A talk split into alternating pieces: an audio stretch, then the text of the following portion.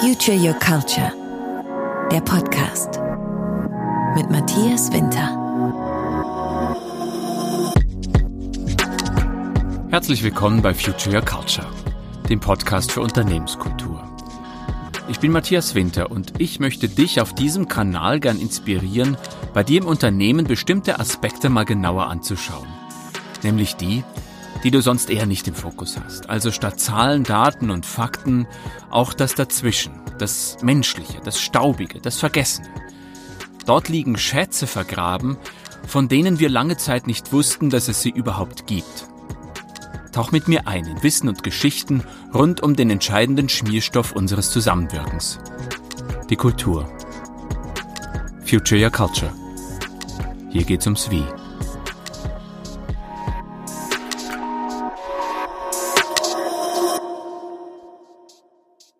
Herzlich willkommen zur Folge 4 von Future Your Culture. Hier geht's ums Wie. Heute hört ihr das erste Interview auf diesem Kanal. Ich habe es mit Leonhard Zindl geführt. Er ist Vorstand der Volksbank Mittweida. Einige von euch werden sich vielleicht fragen, wieso der Chef einer vergleichsweise kleinen Regionalbank so interessant sein sollte. Die Musik für zeitgemäße Unternehmenskultur spielt doch in Berlin, München, Hamburg oder in den anderen großen Zentren. Spätestens nach diesem Gespräch sollte euch klar sein, dass moderne Unternehmensführung überall möglich ist, wenn man die Rahmenbedingungen vor der Haustür kennt und vor allem gewinnbringend für sich zu nutzen weiß. Und Leonhard ist darin ein Meister. Er hat aus seiner Volksbank die mit der höchsten Rentabilität unter den genossenschaftlichen Banken gemacht. Er ist Verfechter des Emotion Banking, ist Vordenker für das Banking von morgen und sorgt dafür, dass sich Herkunft und Zukunft die Hand reichen. Nachzulesen ist das in seinem im Februar erschienenen Buch Zukunft einfach machen. In der vergangenen Woche feierte er die Eröffnung der Werkbank 32, einem Gründerzentrum und Think Tank für die Digitalisierung im Mittelstand. Wie schon in der zweiten Folge dieses Podcasts habe ich hier zwei Folgen in einer für euch zusammengefasst. Im ersten Teil hört ihr die Zusammenfassung des Gesprächs mit Leonhard Zindl und im zweiten Teil könnt ihr euch das gesamte Interview anhören. Anmerkungen und Fragen könnt ihr in der Facebook-Gruppe Hier geht's ums Wie loswerden und wenn euch die Folge gefallen hat, dann hinterlasst einen Kommentar oder empfehlt sie Menschen, die das Thema interessieren könnte. Und jetzt viel Spaß mit dem ersten Teil, den wichtigsten Gedanken von Leonhard Zindel. Er würde Unternehmenskultur so beschreiben. Für mich kurz gefasst ist Unternehmenskultur die Summe des Gelebten in einem Unternehmen. Und da strahlt jeder aus, egal welche Hierarchie, welches Geschlecht, welche Rasse, äh, welche Lebenserfahrung. Jeder macht mit seinem Verhalten, mit seinem, wie er sich im Unternehmen bewegt, denkt, unterwegs ist, ein Teil der Unternehmenskultur aus. Außerdem wollte ich wissen, ob die Kultur in Unternehmen überhaupt veränderbar ist. Äh, lässt sich Unternehmenskultur immer gleich beibehalten? Äh, und daraus erschließt sich wahrscheinlich schon die Antwort, selbstverständlich lässt sich es verändern. Äh, natürlich auch in dem Maße, wie das Unternehmen, die Mitarbeiter und der Einzelne dafür bereit sind, an der Unternehmenskultur zu arbeiten. Nachdem das geklärt war, fragte ich Leonhard, welche Voraussetzungen für gelungenen Wandel nötig seien. Es braucht natürlich wie immer Sponsoren. Sponsoren, äh, die kennt man, wenn man Projekte genehmigt, äh, dann braucht es einen Sponsor, der das Budget freigibt. Es braucht einen Treiber, dem das Ganze wichtig ist und äh, so ist es bei Unternehmenskultur auch. Es braucht und äh, bis auf oberste Führungsebene, im mittelständischen Unternehmen ist es meistens die Unternehmerfamilie. In Unternehmen, die äh, externes Management haben, braucht es die Führung, die Unternehmensleitung, die zu diesem Thema eine Meinung hat und dann noch dieses Thema auch fördert. Und Befördert wird es allemal, denn äh, wenn die Unternehmensleitung sich keine Gedanken hat und es gut lebt, dann strahlt das Gute aus Und äh, wenn sie schlecht lebt, dann strahlt auch das Schlechte aus. Denn man kann sich diesem Thema nicht verschließen. Also Unternehmenskultur ist da, ob man es will oder nicht. Und man strahlt aus, ob man will oder nicht, mit seinem täglichen Handeln und Verhalten. Und insbesondere die Menschen spüren es dann, wenn es darauf ankommt. In Krisenzeiten, wenn man gerade jetzt Corona nimmt, dann sieht man, wie unterschiedlich Unternehmen damit umgehen. Kurz gefasst könnte man also sagen, der erste große Schritt ist, bei sich selbst anzufangen und egal wo man es hinträgt, dort ist auch zu beginnen. Daraus entsteht ein Prozess. Und dann wollte ich von Leonhard wissen, was man tun sollte, um eine gute Zukunft zu haben. Was wir in der Zukunft haben wollen, wäre zu wenig, was, wir, was, was unsere Zukunft ist. Und ich glaube, dass es hohem Maße möglich ist, vieles in der Zukunft selbst zu gestalten. Und je länger der Horizont ist, umso größer ist die Möglichkeit für uns, was zu bewirken. Es gibt immer wieder Veränderungen auf der Welt in vielen Bereichen, kleine und große Dinge. Und die haben immer angefangen, dass irgendwo einer eine Idee hatte, die er klar, präzise formulieren konnte und mit der einen zweiten begeistern konnte. Also hat das was mit klaren Visionen zu tun? Wenn einer träumt, ist es ein Traum, wenn viele träumen, ist es der Anfang einer neuen Wirklichkeit. Und diesen Impuls braucht es, dass einer träumt und nicht nur träumt von der Zukunft, sondern anfängt es zu formulieren. Und wenn man mehrere gewinnt, dann kann man große Teile der Zukunft gestalten. Aber ist das in Zeiten wie diesen nicht besonders schwierig? Wer die Zukunft liebt und die Veränderung mag, für den ist eine wunderbare Zeit, dann ist die Welt offen und man kann viel tun. Also ein positives Weltbild zur Zukunft, das Bewusstsein, ich kann viel gestalten, aber auch das Bewusstsein, was kann ich gestalten und was kann ich nicht gestalten und dann dort anzupacken. Was ist unbedingt nötig, wollte ich von ihm wissen, um den Wandel effektiv hinzukriegen? Und letztendlich braucht es drei Teile. Es braucht den einzelnen Menschen, der zwischen den Ohren entscheidet, ich will mein Mindset, ich möchte gestalten. Es braucht die Mannschaft, in meinem Buch bezeichnet als Wunderteam. Das, was äh, ich vorhin schon kurz auch beschrieben habe, eigene Vorstellungen in Wirkung zu bringen, eine Mannschaft zusammenstellen, mit der ich wirkungsvoller bin als alleine, weil erstens mehr Leute, aber auch unterschiedliche Menschen, unterschiedliche Fähigkeiten und den Mut, bei einer 80%-Lösung mit 100% konsequent loszugehen und nicht zu überlegen, wie kriege ich jetzt die 100% perfekte Lösung, die es selten gibt und meistens in der Realität dann auch nicht genauso kommt, sondern loszugehen. In seinem Buch beschreibt er ein Land der 100.000 Wirtschaftswunder. Ich wollte wissen, was für ihn ein Wunder ist. Ich glaube, Wunder sind immer Dinge, die dann passieren, wo man sagt, das kann man sich nicht vorstellen und da passiert mehr, als man glaubt. Und der Mensch kann mehr als er im ersten Moment sieht, wenn er an sich glaubt. Nachdem er Genossenschaftler durch und durch ist, habe ich ihn gefragt, was aus seiner Sicht das Zeitgemäße an der Idee einer Genossenschaft ist, wenn man sich an die Ursprünge Mitte des 19. Jahrhunderts zurückerinnert. Wenn man neudeutsch denkt, wird man sagen, vom Kunden aus gedacht, mal einen Design Thinking Prozess äh, machen und sagen, was ist wirklich der Knackpunkt, was der Kunde gelöst haben will.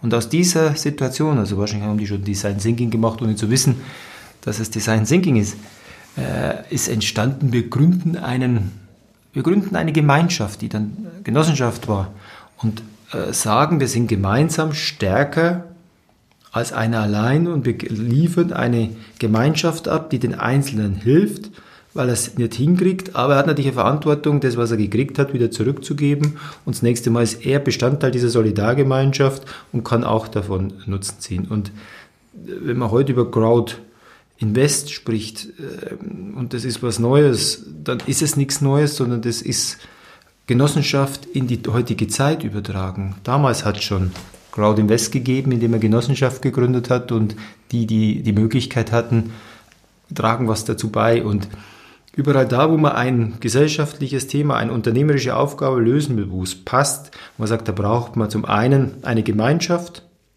aber auch Unternehmertum. Da ist die Genossenschaft eine durchaus geeignete Rechtsform, Verantwortung zu übernehmen und auch in der heutigen Zeit äh, eine gute Lösung zu sein, Aufgaben zu lösen. In der vergangenen Woche hat die Eröffnung einer ganz besonders spannenden Initiative stattgefunden. Und zwar in Mittweida.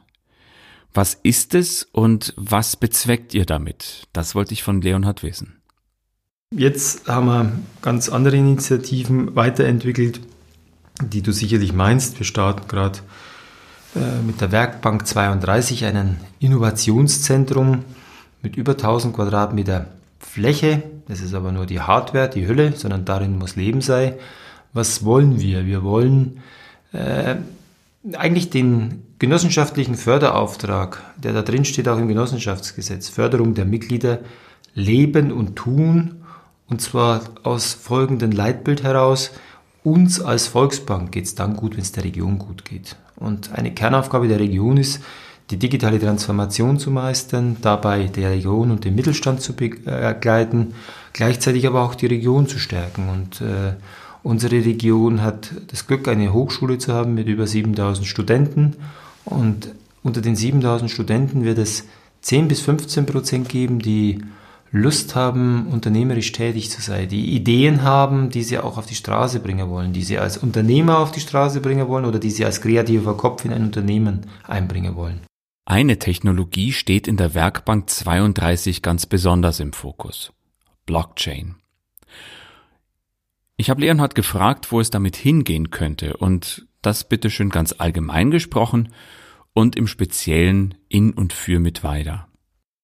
Bei Blockchain weiß ich auch nicht, wo es hingeht. Aber wir haben die Chance, dass wir den Brüdern Jensch, die in dieser Szene durchaus sehr, sehr bekannt sind und mit den heute entwickelten Aktivitäten an der Hochschule mit einem Forschungsprojekt von 15 Millionen Möglichkeiten zu entwickeln, was mit weiter eine Schaufensterregion für angewandte Blockchain wird. Und dann äh, wird sich zeigen, im Umfeld von einem Leuchtturm siedelt sich immer was an. Und man sieht ja, wir haben erste Firmen, die sich auch bei uns schon eingemietet haben.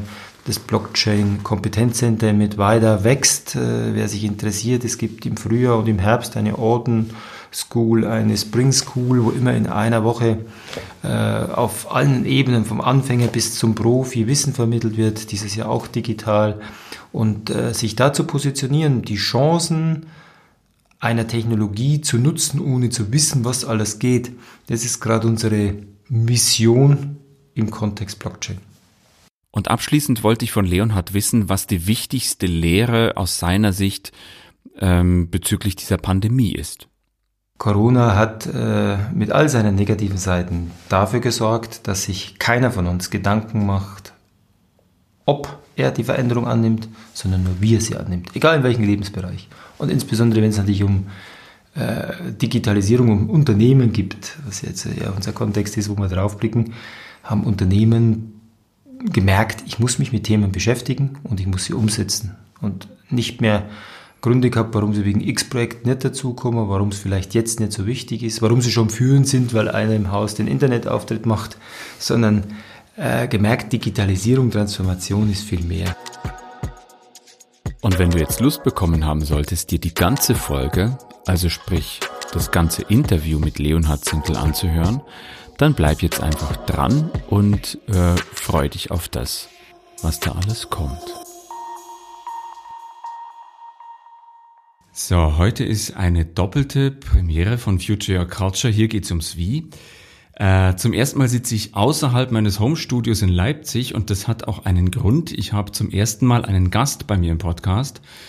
Ähm, es handelt sich um den Vorstand der Volksbank Mittweida, den Mitinitiator der Initiative Wertvolle Unternehmenskultur, Buchautor, leidenschaftlichen Anhänger der genossenschaftlichen Idee, Begründer von Mittweida Innovativ und dem Blockchain Competence Center samt der Werkbank 32, Landei mit starkem Hang zur großen weiten Welt, Ehemann der Hotelier, Elisabeth Zintl und Vater von drei Kindern. Habe ich irgendwas vergessen, Leonhard Zintl? Mit Sicherheit. Äh, ist aber schon viel zu lang und danke für die Begrüßung. Ich habe ein Kartenspiel dabei für uns zwei und äh, ich mische mal nahe Mikrof Mikrofon, damit auch alle wissen, dass das echt ist. Das ist ein Kartenspiel, äh, was mal gemacht wurde, um Silvester feiern schöner zu machen. Und da darf ich dich einladen, eine Frage zu ziehen und das zu beantworten. Was war das schönste Kompliment, das du bekommen hast? Ich finde es immer wieder wertvoll, wenn die Menschen mir rückmelden, dass ich authentisch und vertrauensvoll bin. Und wahrscheinlich ist einer der wertschätzenden Komplimente zu sagen, Sie sind kein typischer Banker. Spannend, vielen Dank für diese Antwort. Muss ich gleich mal hinterhergehen, Leonhard. Was ist ein typischer Banker? Das müsste man natürlich die Leute fragen, die solche Sätze sagen, aber ich glaube, äh, wir merken den typischen Banker gerade bei unseren Bewerbungen. Wir sind in einem Topf mit der Finanzindustrie, während wir als dezentrale Bankengruppe der Volks- und Raiffeisenbanken Unternehmen in der Region sind, mit Menschen, die in der Region verwurzelt sind und Bankgeschäft betreiben und äh, uns auf dem Kern unserer Verantwortung in der Volkswirtschaft konzentrieren. Und trotzdem kriegen wir zurzeit wenige Bewerbungen, weil wir in den Topf der Finanzwirtschaft sind. Und ich glaube, das prägt den, die Vorstellung von einem typischen Banker. Den Investmentbanker, den vom Monetären getriebenen. Und äh, da würde ich mich ungern einstufen lassen, ein klassischer Investmentbanker zu sein oder ein nur in Aktienkurs denkender, vom Markt getriebener Vorstand, die auch ihre Verantwortung wahrnehmen, aber natürlich in einer anderen Rolle sind. Das macht ja offenbar einen auch für dich sehr, sehr wichtigen Unterschied aus. Ähm, eben nicht der typische Banker zu sein. Was ist dir da wichtig? Wichtig sind mir die Menschen, die Wertigkeit, die Wertschätzung mit den Personen, die man es zu tun hat, egal wo und wann, äh, so geerdet zu sein, zu sagen, es ist ein wertiger Mensch, der genauso wertvoll ist wie du und ihm so zu begegnen und so miteinander, egal in welchem Kontext dass man sich begegnet, miteinander umzugehen, miteinander leben, vielleicht eine gemeinsame Aufgabe an einer Stelle oder ein ganzes Leben lang zu tun. Da sind wir schon bei einem ganz, ganz wichtigen Punkt angekommen äh, und um den es ja auch schwerpunktmäßig in diesem Podcast gehen soll, nämlich äh, um das Menschliche in den Unternehmen. Ähm, du bist ja Mitinitiator dieser Initiative Wertvolle Unternehmenskultur. Was steckt denn da dahinter? Ja, in der Summe der Jahre sammelt man Erfahrung. Ich fühle mich immer noch jung und gleichwohl äh, nimmt man in seinem Lebensweg immer wieder in Vereinen, aber auch in Unternehmen wahr, dass es unterschiedliche Entwicklungen gibt. Und wenn man tiefer guckt, dann liegt drunter nicht das Geschäftsmodell, oft ist es ein Geschäftsmodell im gleichen Kontext, sondern es liegt drunter eine andere Unternehmenskultur, die langfristig auch für einen besseren betriebswirtschaftlichen Erfolg sorgt. Und wenn man davon überzeugt ist, es versucht selber zu leben und nicht nur versucht, sondern auch lebt äh, und einem das wichtig ist, dann äh, wollten wir dem Ganzen nochmal Raum geben und zwar in der Initiative Wertvolle Unternehmenskultur mit Gleichgesinnten, zu sagen, wir machen diesen besonderen Wert, eine Aufgabe äh, der Initiative sichtbar, helfen Unternehmen an der Unternehmenskultur zu arbeiten. Gleichzeitig geben wir ihnen aber auch die Möglichkeit, sichtbar zu werden, sichtbar für Unternehmen im Sinne von Arbeitgeberattraktivität, aber auch sich zu vernetzen und weiterzuentwickeln. In dieser oder mit dieser Initiative verleiht ihr ja auch einen Preis. Ähm, Hast du dann ein Beispiel, wer den Preis schon bekommen hat und wofür, damit wir mal so ein Gespür dafür bekommen, was aus deiner Sicht, was aus eurer Sicht Unternehmenskultur überhaupt ist? Ja, also die Preisträger jetzt namentlich aufzunennen, wäre vielleicht dem einen Unrecht getan. Aber es war ein, Unternehmen aus dem Rhein-Main-Gebiet, das äh, sich äh, mit Begleitung der Finanzindustrie tatsächlich beschäftigt, unter anderem und dort äh, Prozesse und IT implementiert. Es ist ein Unternehmen aus äh, Baden-Württemberg, das im Hotelumfeld tätig ist, heute, ich glaube, 70, 80 Mitarbeiter beschäftigt äh, und äh, Unternehmen, insbesondere Hotels, begleitet in den ganzen Internetauftritt, Social Media, Digitales im Vertrieb. Es war ein Mittelständler aus Baden-Württemberg mit Filialen, die gesagt haben, wir wollen mal sehen, wie die Unternehmenskultur bei uns aussieht, was die Menschen beschäftigt, die überrascht wurden, dass sie in ihrer Kategorie Preisträger waren und stolz waren, wie sie nach Berlin fuhren, äh, fahren durften und äh, einen Preis erhalten haben. Und es sind immer wieder Unternehmer, die sich der Frage stellen, wie geht es meinen Menschen, meinen Mitarbeitern im Unternehmen und die Fragen stellen, um zu sehen, wo sie stehen und dann diese Fragen nicht nur stehen zu lassen, sondern mit den Mitarbeitern daran zu arbeiten, ein Stück weiter nach vorne zu kommen. Auf was legt ihr da Wert, wenn ihr diese, diese Preise vergebt? Also was, was, was, was leitet euch dann, ähm, einzelne Unternehmen auszusuchen und auch auszuzeichnen? Hinter der Auszeichnung steckt eine Analyse und im Rahmen der Initiative Wertvolle Unternehmenskultur gibt es unter anderem die Möglichkeit, seine eigene Unternehmenskultur messen oder analysieren zu lassen. Da dahinter liegt ein von unserem Partner Emotion Banking entwickeltes Tool, das eine 360-Grad-Befragung beinhaltet, also alle Richtungen, Mitarbeiter, Führungskräfte, Kunden und die, diejenigen, die einen Blick aufs Unternehmen haben, äh, mit wissenschaftlichen Methoden und gibt Ergebnisse in verschiedenen Kategorien. Und äh, die Ergebnisse, gebenchmarkt über verschiedene Branchen, sind die Grundlage für den Preis und in den einzelnen Kategorien. Bester Unternehmenszweck beispielsweise, der wirksam gelebt und auch äh, von den Mitarbeitern verkörpert wird, wer dort in diesem Ranking die höchste Punktzahl, das beste, beste Rating erreicht, der ist dann nominiert für den Preis und äh, ist verdächtig als Preisgewinner des Jahres. Also nicht Willkür, sondern ein mit Tools unterlegten wissenschaftlichen Methoden nach einer Befragung derjenigen, die mit dem Unternehmen zu tun haben. Okay, äh, können Unternehmen sich bewerben und wie? Unternehmen können sich in dem Fall ja, bewerben um eine Analyse, die dann durchgeführt wird und dann können Sie teilnehmen. Steht jedem offen, eine Analyse durchzuführen. Okay. Ähm, was ist überhaupt aus deiner Sicht, mal ganz kurz gefasst, Unternehmenskultur? Für mich kurz gefasst ist Unternehmenskultur die Summe des Gelebten in einem Unternehmen. Und da strahlt jeder aus, egal welche Hierarchie, welches Geschlecht, welche Rasse, äh, welche Lebenserfahrung. Jeder macht mit seinem Verhalten, mit seinem, wie er sich im Unternehmen bewegt, denkt, unterwegs ist, ein Teil der Unternehmenskultur aus. Glaubst du, lässt sich Unternehmenskultur ändern? Ich konnte die Frage umdrehen. Äh, lässt sich Unternehmenskultur immer gleich beibehalten? Äh, und daraus erschließt sich wahrscheinlich schon die Antwort, selbstverständlich lässt sich es verändern. Äh, natürlich auch in dem Maße, wie das Unternehmen, die Mitarbeiter und der Einzelne dafür bereit sind, an der Unternehmenskultur zu arbeiten. Und das ist natürlich Veränderung, das ist Change, bewusst zu sagen, wo stehe ich heute, wo will ich hin. Wenn ich schon mit der guten Kultur unterwegs bin, was tue ich dafür, dass sie so gut bleibt? In Klammer definieren, was ist gut.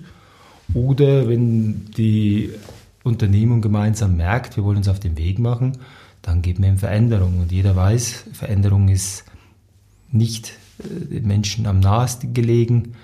Äh, alle wollen Veränderung. Wenn man fragt, wer will sich verändern, dann wird die Gruppe derer kleiner. Und wenn man die Frage noch zuspitzt, wer will mit der Veränderung beginnen, dann muss man gucken, ob man überhaupt noch einen findet.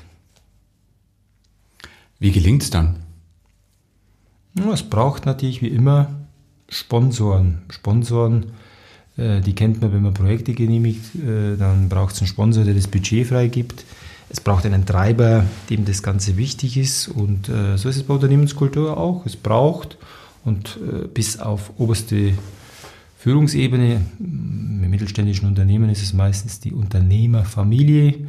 In Unternehmen, die externes Management haben, braucht es die Führung, die Unternehmensleitung, die zu diesem Thema eine Meinung hat und dann noch dieses Thema auch fördert. Und befördert wird es allemal, denn äh, wenn die Unternehmensleitung sich keine Gedanken hat und es gut lebt, dann strahlt das Gute aus.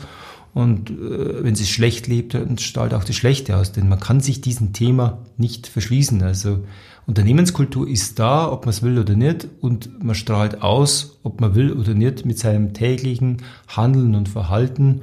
Und insbesondere die Menschen spüren es dann, wenn es darauf ankommt. In Krisenzeiten, wenn man gerade jetzt Corona nimmt, dann sieht man, wie unterschiedlich Unternehmen damit umgehen, wie äh, sicherlich berechtigt und äh, letztendlich äh, durchaus einfach große Autokonzerne plötzlich ausatmen, die es vielleicht auch getan hätten ohne Corona und äh, gleichzeitig in den Büchern noch ausreichend Liquidität haben, aber unsere Sozialsysteme angenehm nutzen, wie Mittelständler jeden Tag dafür kämpfen, ohne staatlichen Hilfen über Runden zu kommen und äh, da ist die Frage, wie Unternehmen dann in der Krise damit umgehen. Und da zeigt sich schon die Kultur, ob man Transparenz, äh, klare Informationspolitik, auch klare Ausrichtung gibt und darum immer spürbar.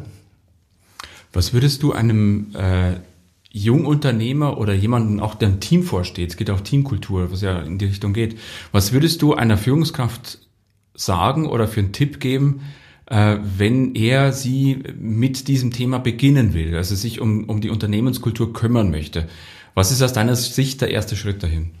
Ja, der erste Schritt ist äh, mit Sicherheit, sich mit, mit sich selbst zu beschäftigen und sich bewusst zu machen, wer bin ich, um so zuzuspitzen.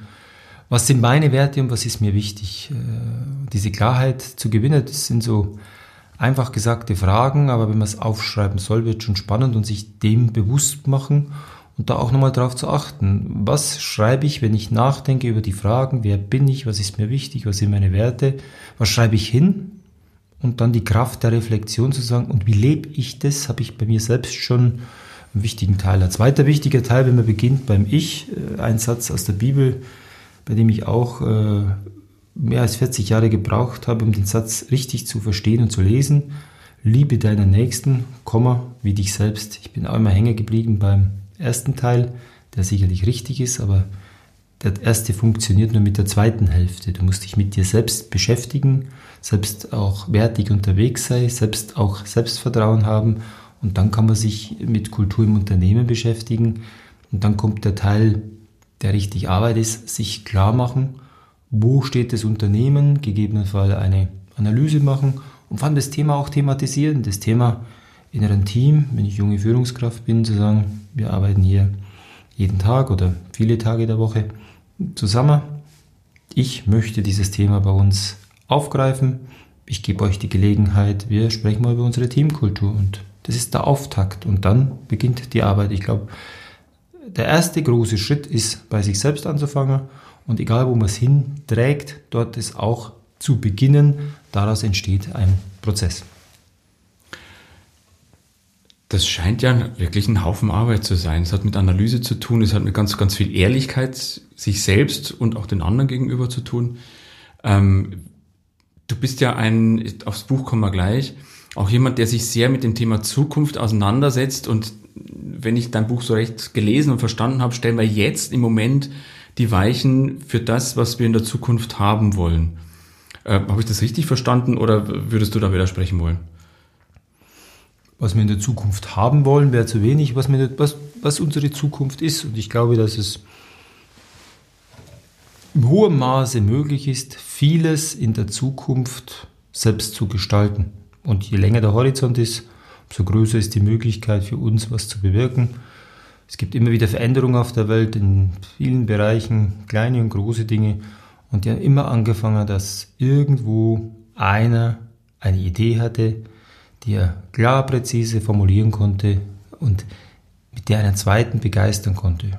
Und dann war schon mehr als nur einer. Und äh, aus meiner Landjugendzeit kenne ich, äh, ist mir hängen geblieben ein toller Kanon. Ich bin kein guter Sänger, aber ich glaube, es war siebenstimmig wenn einer träumt, ist es ein Traum, wenn viele träumen, ist es der Anfang einer neuen Wirklichkeit. Und diesen Impuls braucht es, dass einer träumt und nicht nur träumt von der Zukunft, sondern anfängt es zu formulieren.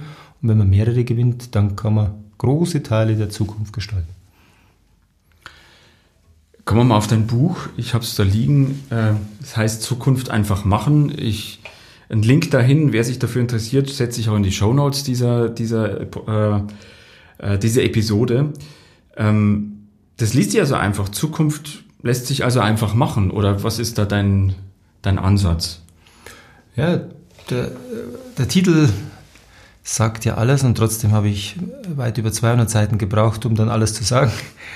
Äh, Zukunft ist ja unterschiedlich belegt und wenn man Zukunft verbindet und äh, formuliert äh, im Sinne von wer die Zukunft liebt und die Veränderung mag, für den ist eine wunderbare Zeit, dann ist die Welt offen und man kann viel tun. Also ein positives Weltbild zur Zukunft, das Bewusstsein, ich kann viel gestalten, aber auch das Bewusstsein, was kann ich gestalten und was kann ich nicht gestalten und dann dort anzupacken und einfach machen, äh, im doppelten Sinne einfach machen und einfach machen im Sinne von tun und losgehen und letztendlich braucht es drei Teile. Es braucht den einzelnen Menschen, der zwischen den Ohren entscheidet, ich will mein Mindset, ich möchte gestalten.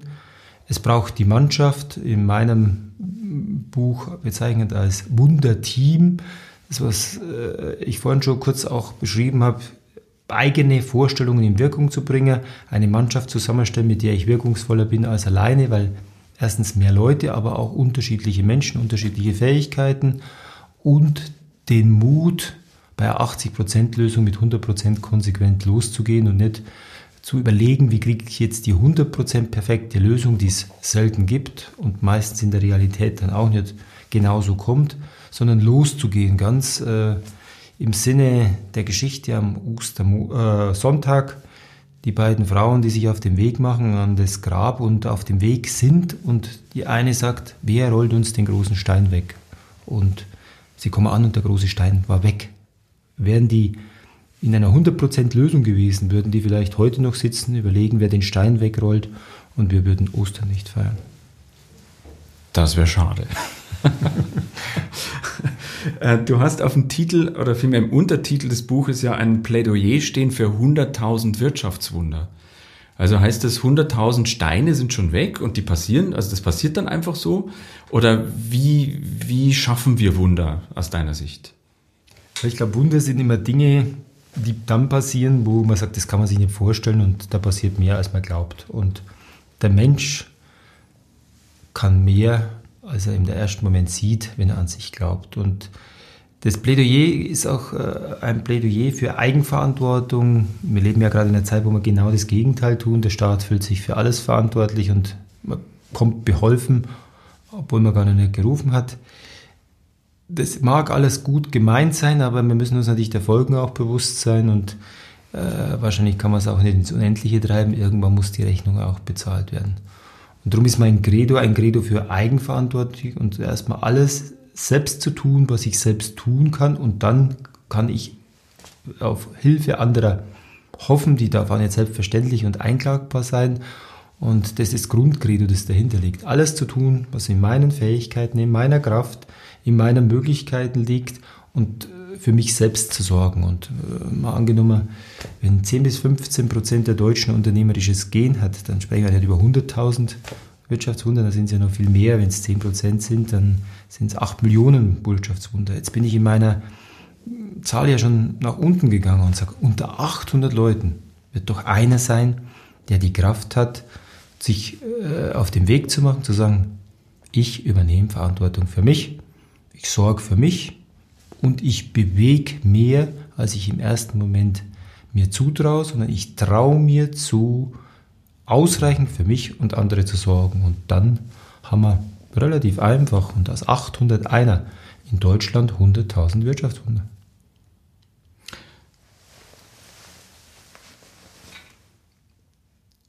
Das ist das eine Plädoyer, also wenn ich dich jetzt recht verstanden habe bis hierher, ähm, beginnt Veränderung von Kultur äh, erstmal bei mir selber, und wieso kann ich selbst nicht der sein, der den Stein am Grab ins Rollen bringt oder schon ins Rollen gebracht hat, ähm, um dann so ein Wirtschaftswunder hinzubekommen, äh, dass ich A für mich, aber B auch für andere sorge. Ähm, was hat das mit der Zukunft zu tun? Ist das nicht was Uraltes? Das ist sicherlich nichts Neues, denn schon früher hat man über die nächste Generation geschimpft, die schlimmer ist und was soll da kommen. Scheinbar war es nicht ganz so schlimm, es geht uns heute auch noch gut und in Deutschland erst recht gut.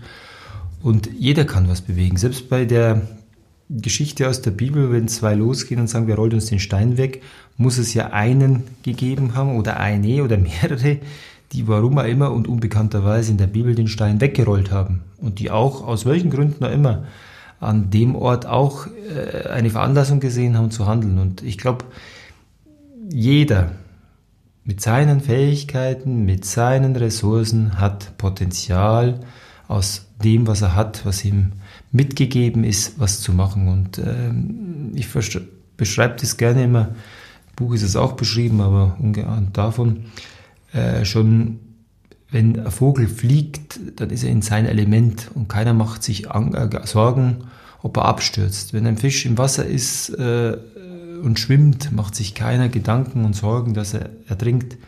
Warum? Beide sind in ihrem Element. Und wenn jeder Mensch für sich entdeckt, wo in sein Element ist, was ihm am meisten Spaß macht, was äh, ihm am meisten anspricht, äh, was zu bewegen, dann ist er da, wo er stark ist. Also ich, ein Plädoyer dafür, äh, konzentriere dich auf deine Stärken. Gibt ja manchmal auch anderen Ansatz zu sagen, wo sind deine Stärken, die musst du stärken, such deine Schwächen und gleich sie aus. Aber da, wo man Schwächen hat, wird man Durchschnitt. Aber da, wo man Stärken hat, da rein zu investieren und diese Stärken auszubauen und aus der Stärke heraus andere Dinge zu entwickeln. Da ist man im Lied, da ist man Gestalter, da ist man vorne dabei und da kann man was bewegen und die, das, ob man für sich selber das Richtige finden, glaube ich ein chinesisches äh, Zitat, aber egal wo es herkommt, wenn du ein paar Tage glücklich sein willst, schlacht dein Schwein und lade Freunde ein ob es ganz stimmt, wenn du zwei, drei Jahre glücklich sein willst, such dir einen Partner und heirate. Hoffentlich geht es länger. Hatte gerade 19. Hochzeitstag, geht auch länger. Äh, aber wenn du ein Leben lang glücklich sein willst, dann such dir einen Beruf, der dir Freude macht. Und äh, das Wortspiel Beruf, der Berufung ist, da wo man sagt, das macht man gern. Und das kann ja jetzt der Beruf sein, man kann es auch übertragen, da kriegen es die Menschen exzellent hin. Das Hobby, das muss man ja nicht machen. Aber da hat plötzlich jemand ein Hobby, äh, ob das das Briefmarkensammeln ist, was Künstlerisches zu machen oder den Garten zu pflegen. Und man sieht den Garten und man sagt, wow, Wahnsinn, wie viele Leute arbeiten hier. Und dann erfährt man, das macht einer, eine mit einer Leidenschaft, wo es blüht, weil es es gern macht. Und derjenige, der sagt, Garten gibt mir gar nichts, der wird wahrscheinlich diesen Garten entweder verwildern lassen oder wird ihn äh, umpflügen und äh, an solchen Bildern wird klar, da wo Menschen ihre Leidenschaft finden, vielleicht beschreibt es das Hobby noch mehr als der Beruf, da geschieht Außergewöhnliches. Ähm, du hast eben den Gartenbau, Schrägstrich Landbau angesprochen ähm, und schreibst in deinem Buch ja auch ähm, oder beziehst dich da auf ein, ich sag mal, eine, eine Gesellschaftsform, äh, unternehmerische Gesellschaftsform, äh, die nach Reifeisen äh, ja auch aus der Landwirtschaft kommt, also aus der Kultur. Daher kommt es eigentlich. Früher, als man aufs Kulturamt gegangen ist, ist man aufs Landschafts-, äh, Landwirtschaftsamt gegangen. Ähm, in deinem Buch äh, ist auch ein zweites Plädoyer, was nicht außen steht, da muss man schon durchlesen, damit man hinten ankommt und äh, feststellt, im Prinzip müssen wir das Rad gar nicht neu erfinden, denn äh, so eine Genossenschaft wie Raiffeisen oder auch Schulze-Delitzsch äh, als Idee in die Welt getragen haben, die gibt's schon lang. Wieso ist es zukunftsweisend? Wieso ist es gut, um Zukunft einfach zu machen? Ja, wenn man sich mit den Genossenschaftsgedanken etwas intensiver beschäftigt und als Vorstand einer Genossenschaft darf man das tun und in die Geschichte geht, dann ob es der Strang von Raiffeisen aus dem Westerwald ist oder Schulze Delitzsch, der Schulze-Delitzsch hieß, weil es mehrere Schulzes im Reichstag gab und äh, dann halt der Ort, wo er herkommt, dazugefügt ist, dann kommen die ja von Situationen, wo Menschen eine Notsituation haben. Im Westerwald mehr landwirtschaftlich geprägt, im Delitscher Bereich mehr äh, gewerblich, würde man heute sagen, Handwerker oder Unternehmer, die eine Notsituation hatten, die sie lösen mussten. Also wenn man neudeutsch denkt, würde man sagen, vom Kunden aus gedacht, mal einen Design Thinking Prozess äh, machen und sagen, was ist wirklich der Knackpunkt, was der Kunde gelöst haben will. Und aus dieser Situation, also wahrscheinlich haben die schon Design Thinking gemacht, ohne zu wissen, dass es Design Thinking ist, äh, ist entstanden, wir gründen einen, wir gründen eine Gemeinschaft, die dann Genossenschaft war und äh, sagen, wir sind gemeinsam stärker als einer allein und wir liefern eine Gemeinschaft ab, die den Einzelnen hilft, weil er es nicht hinkriegt, aber er hat natürlich eine Verantwortung, das, was er gekriegt hat, wieder zurückzugeben. Und das nächste Mal ist er Bestandteil dieser Solidargemeinschaft und kann auch davon Nutzen ziehen. Und wenn man heute über Crowd Invest spricht ähm, und das ist was Neues, dann ist es nichts Neues, sondern das ist Genossenschaft in die heutige Zeit übertragen. Damals hat es schon Crowd Invest gegeben, indem er Genossenschaft gegründet hat und die, die die Möglichkeit hatten, tragen was dazu bei. Und überall da, wo man ein gesellschaftliches Thema, eine unternehmerische Aufgabe lösen will, wo es passt, man sagt, da braucht man zum einen eine Gemeinschaft, aber auch Unternehmertum. Da ist die Genossenschaft eine durchaus geeignete Rechtsform, Verantwortung zu übernehmen und auch in der heutigen Zeit äh, eine gute Lösung zu sein, Aufgaben zu lösen.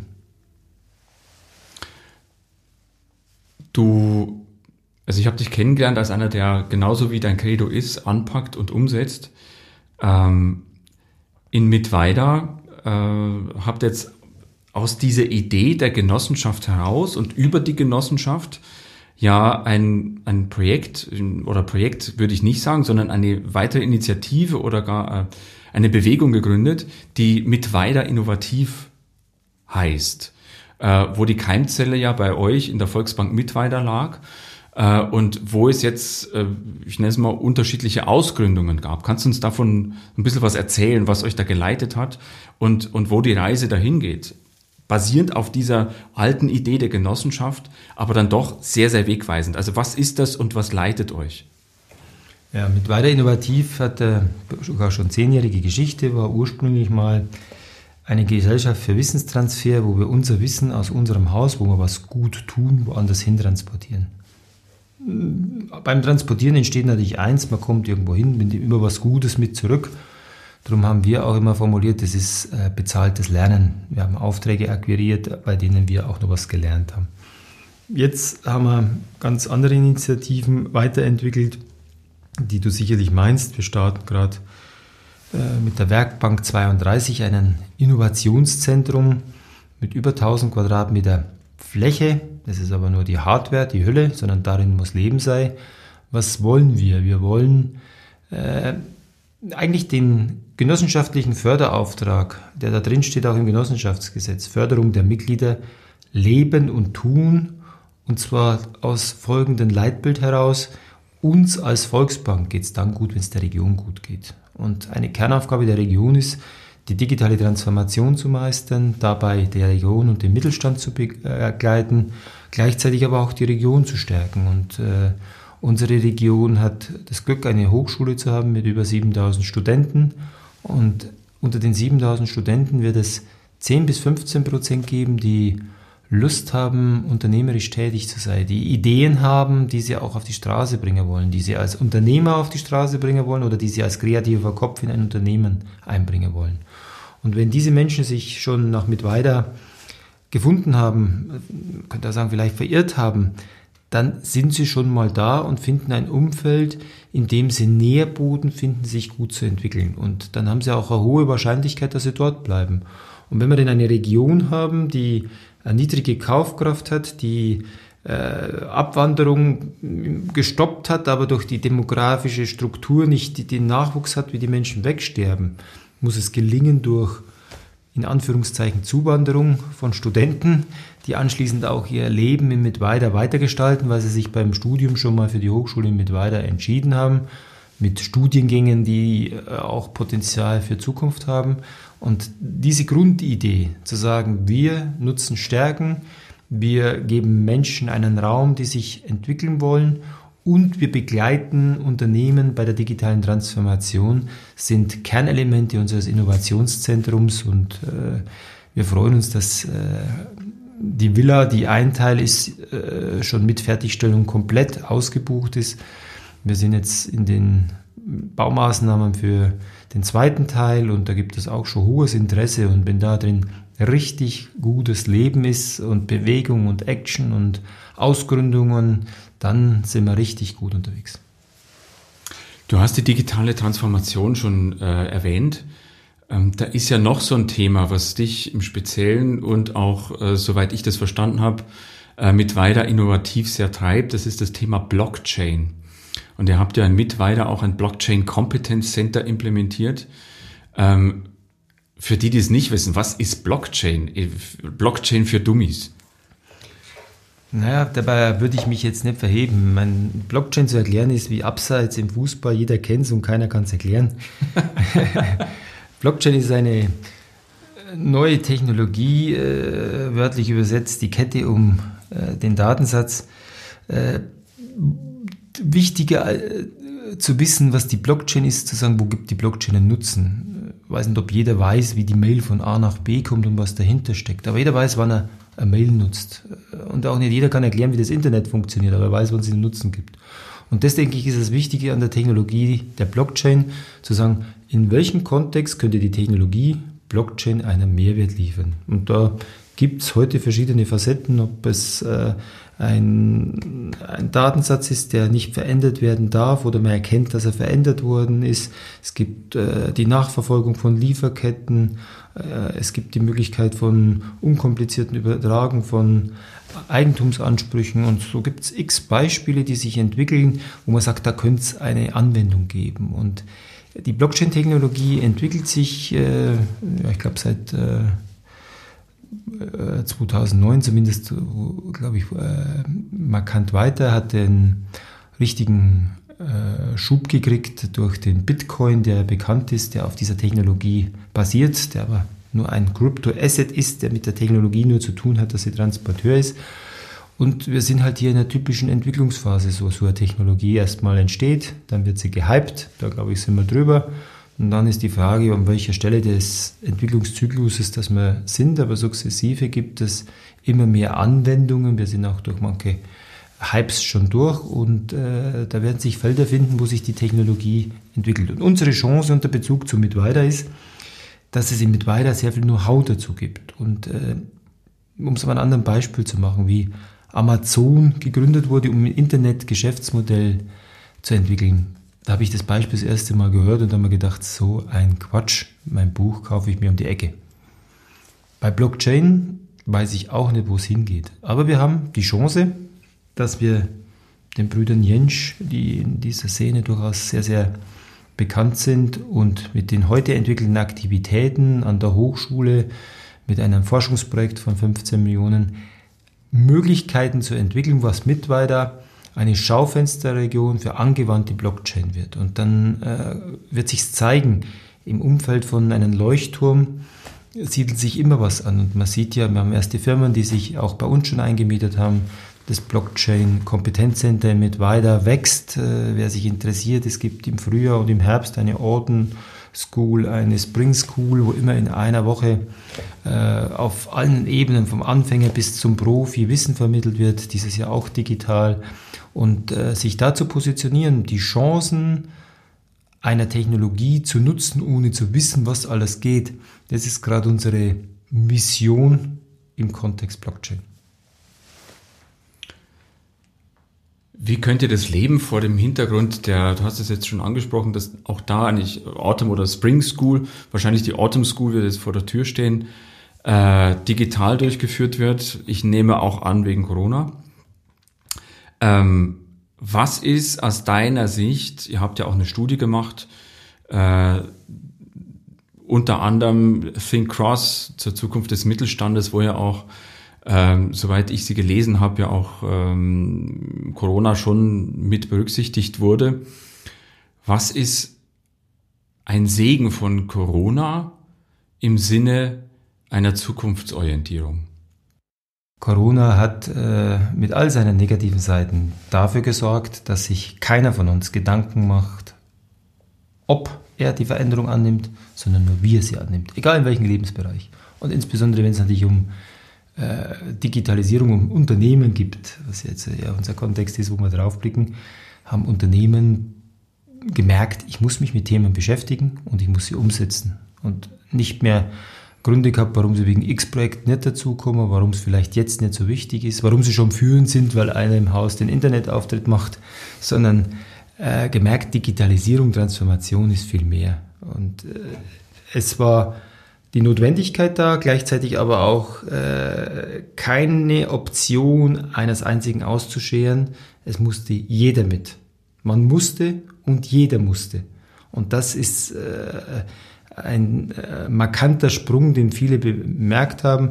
Ob man jetzt die Ordnungsbringschule sieht, vielleicht wird es so sein, dass immer beides digital ist. Vielleicht wird eine digital werden, vielleicht wird es auch digitale und äh, physische Themen geben. Und jeder merkt es in seinem Umfeld. Manche, manche Dinge, die jetzt plötzlich notwendig waren, sind gar nicht so schlecht. Aber man hätte es vorher nicht getan. Und das ist so eine große Sache, die beschleunigt wurde als Nebeneffekt äh, von Corona. Und wird, denn es ist ja noch nicht vorbei. Ähm, drei Fragen ganz zum Schluss. Die erste, wie würdest du unser Gespräch jetzt in einem Satz zusammenfassen? Zukunft machen und heute anfangen. Nummer zwei. Mit wem sollte ich mich äh, in diesem Podcast, da geht es ja um Unternehmenskultur, mit wem sollte ich mich aus deiner Sicht unbedingt unterhalten? Es gibt viele Menschen, wertvolle Menschen, die äh, Unternehmen bewegen und wahrscheinlich kann jeder, der Verantwortung nimmt, ein wertvoller Gesprächspartner sein. Wer mir immer ein toller Sparingspartner ist, äh, ist äh, mein Freund Markus Dauber, der auch Mitinitiator der wertvollen Unternehmenskultur ist, aber auch äh, Christian Rauscher, der äh, das Tool, äh, Analysetool äh, macht und auch Herr Unger, der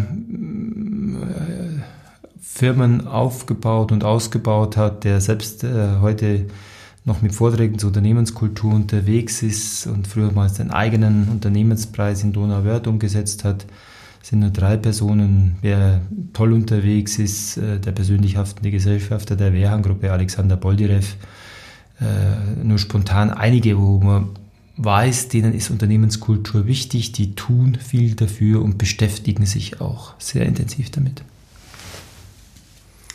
Danke. Letzte Frage. Ähm, dieses Vertellis-Spiel, äh, was ursprünglich mal gemacht wurde, wie gesagt, um Silvesterfeiern ein bisschen äh, gehaltvoller zu machen. Da gibt's Fragen, die gucken in die Vergangenheit. Jetzt darf ich dich bitten, eine Karte zu ziehen, die schaut in die Zukunft.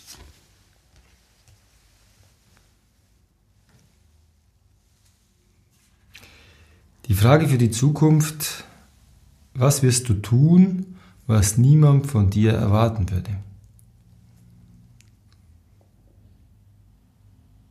Also ich glaube, äh, wo ich richtig überraschen kann und das manchmal auch immer wieder tue, dass ich äh, mit neuen Erkenntnissen Dingen hinterfrage, die ich viele Jahre manchmal ganz konsequent verfolgt habe, aber mit der Erkenntnis, dass es sich weiterentwickelt hat, Dinge auch in Frage stellen, für die man selber vorher intensiv geworben hat und sich die, äh, und das sind Dinge, wo manche dann überrascht sind zu sagen, aber sie, du hast doch immer gesagt so. Und dann sage ich, ja, das stimmt, aber es gibt Erkenntnisse, wo wir schlauer sind, wo wir mehr wissen und dann darf man auch seinen Standpunkt immer wieder hinterfragen, nicht täglich, das macht es unberechenbar, aber dann darf man auch einen Standpunkt verlassen und muss sich immer wieder weiterentwickeln. Leonhard Zindl, ich danke dir für dieses Gespräch. Gerne.